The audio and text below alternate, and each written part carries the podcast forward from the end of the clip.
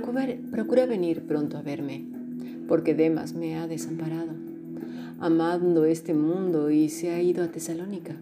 Crescente fue a Galicia y Tito a Dalmacia. Solo Lucas está conmigo. Toma a Marcos y tráele contigo, porque me es útil para el ministerio. A Tíquico lo envié a Éfeso. Trae cuando vengas el capote que dejé en Troas en casa de Carpo y los libros mayormente los pergaminos. Alejandro el calderero me ha causado muchos males. El Señor le pague conforme a sus hechos. Guárdate tú también de él, pues en gran manera se ha opuesto a nuestras palabras. Hemos escuchado 2 de Timoteo 4 del versículo 9 hasta el 15. Si deseas formar parte de este grupo internacional, escribe un correo electrónico a fundacionbiblica.gmail.com. Dice la escritura que cuán delicioso es habitar los hermanos juntos en armonía. Salmo 133.1. Y es que esto lo estamos viendo en esta epístola de Pablo a Timoteo. Y dirás, ¿no íbamos en el Evangelio de Lucas? Claro que sí, tiene mucho que ver porque estamos hablando de la integridad de Lucas con la cual escribió el Evangelio.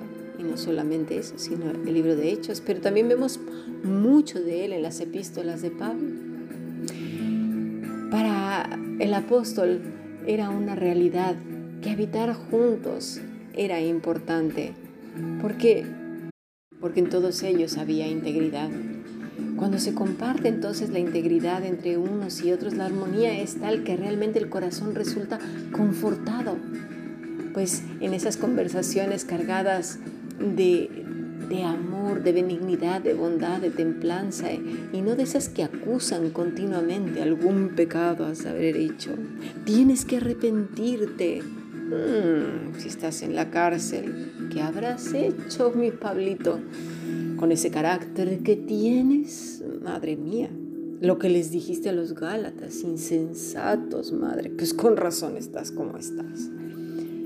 Esas personas de íntegras no tienen nada, del Espíritu de Dios no entienden nada, porque no disciernen las cosas espirituales de las cosas de la carne. He ahí el problema. Esas conversaciones se vuelven entonces cargadas de irritación, molestia, ironía, sarcasmos, indirectas, insultos, murmuraciones, duda, intrigas, miedos y angustias. Es horrible. Ya no son bendición.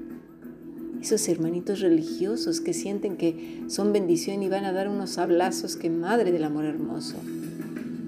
Pero realmente esas conversaciones no son dignas de un hijo de Dios en quien se supone que están desarrollando el carácter de Cristo, la integridad. Son como las plagas en las plantas. Yo tengo una preciosa bugambilia en mi terraza. Parece que de un momento a otro una pequeña palomita blanca apareció ahí.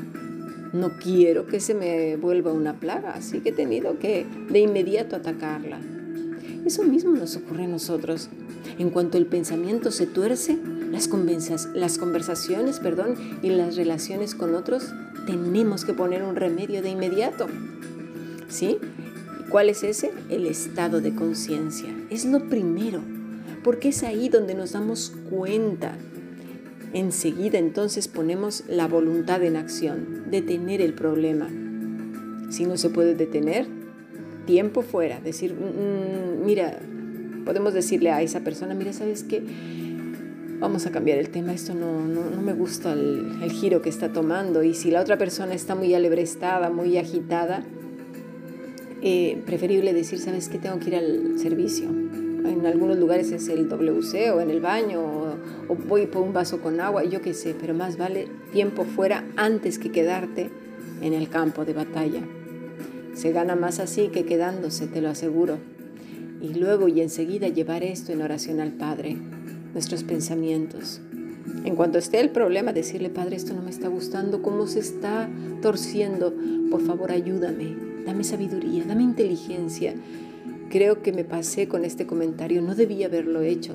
¿Cómo lo puedo retomar para reconducirlo? ¿Sabes? Pero ese es un plano de conciencia que hay que desarrollar, no ir ahí alocados viviendo la vida nada más ahí como una cabra loca. Hoy en la mañana estuvimos viendo que Demas desde que aparentemente se convirtió, su corazón realmente estaba partido. No estaba dispuesto a dejarlo todo por seguir al maestro. Muchas personas han querido tener una mano en las pasiones, ¿sí? los pleitos de años, estos rencillas intestinas que nunca acaban, rencores, las vanidades, el deseo de acumular y acumular, tener más, ¿verdad? Muchos ídolos en el corazón que no hay mucho interés en abandonarlos, romperlos, destruirlos. Y por el otro extremo, queremos tener, eso sí, la vida religiosa, la vida de iglesia, la vida de palabras de estas así dulzonas amén, amén, amén, gloria, gloria a Dios, aleluya, aleluya, aleluya, ¿verdad? Y, no quiero ironizar ni trivializarlas estas palabras, pero las que lo hacen son estas personas por repetirlas tanto, carecen ya de su sentido, de la profundidad y, el valor que tienen de tanto repetir y tanto repetir. Demas al final se dio cuenta que, no era el evangelio de la prosperidad, la salud, la belleza eterna y la laxitud. Dijo, uff, no, esto cuesta mucho trabajo, ay madre mía, así que mejor me voy. Y dejó todo tirado a sus hermanos, lo dejó todo a su maestro, que era Pablo, y sobre todo a su Salvador. Prefirió mejor irse por ahí. ¿Cuánta gente simplemente se beneficia de las riquezas celestiales y en cuanto les va mejor, abandonan al Señor? Y todo lo que huele a Él, obviamente, fuera para volver al vómito, como ayer lo vimos, ¿verdad? Otros simplemente se fabrican su religión llamada cristianismo y hacen lo que se les pega a su real gana, diciendo que son cristianos. Eso sí, se saben un montón de versículos, expían sus pecados haciendo alguna que otra cosilla ahí para que no se vean tan alejados, ¿verdad? Quedando bien a veces.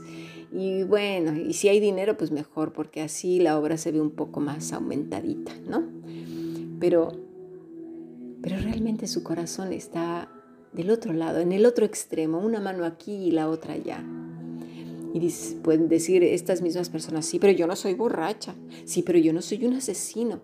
Claro, ponen el, eh, se, van al extremo para que no suene tan mal lo que ellos están haciendo.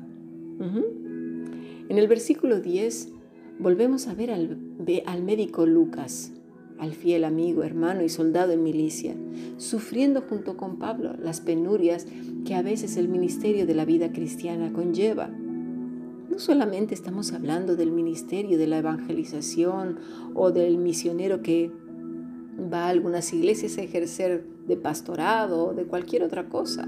La vida cristiana me se refiere todo el conjunto de lo que somos, ¿sí? Conlleva muchas aflicciones a veces.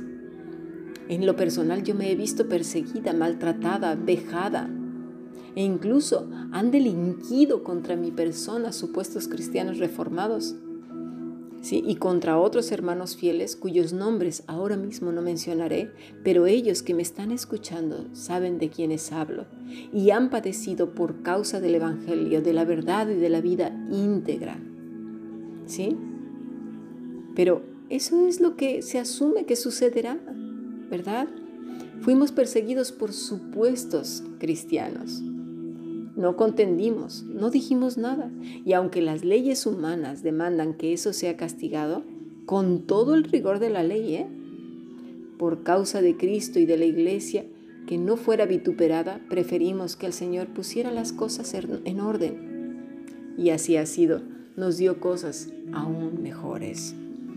Vamos a pasar al siguiente podcast para seguir aprendiendo muchísimo acerca tanto de Lucas como de Pablo.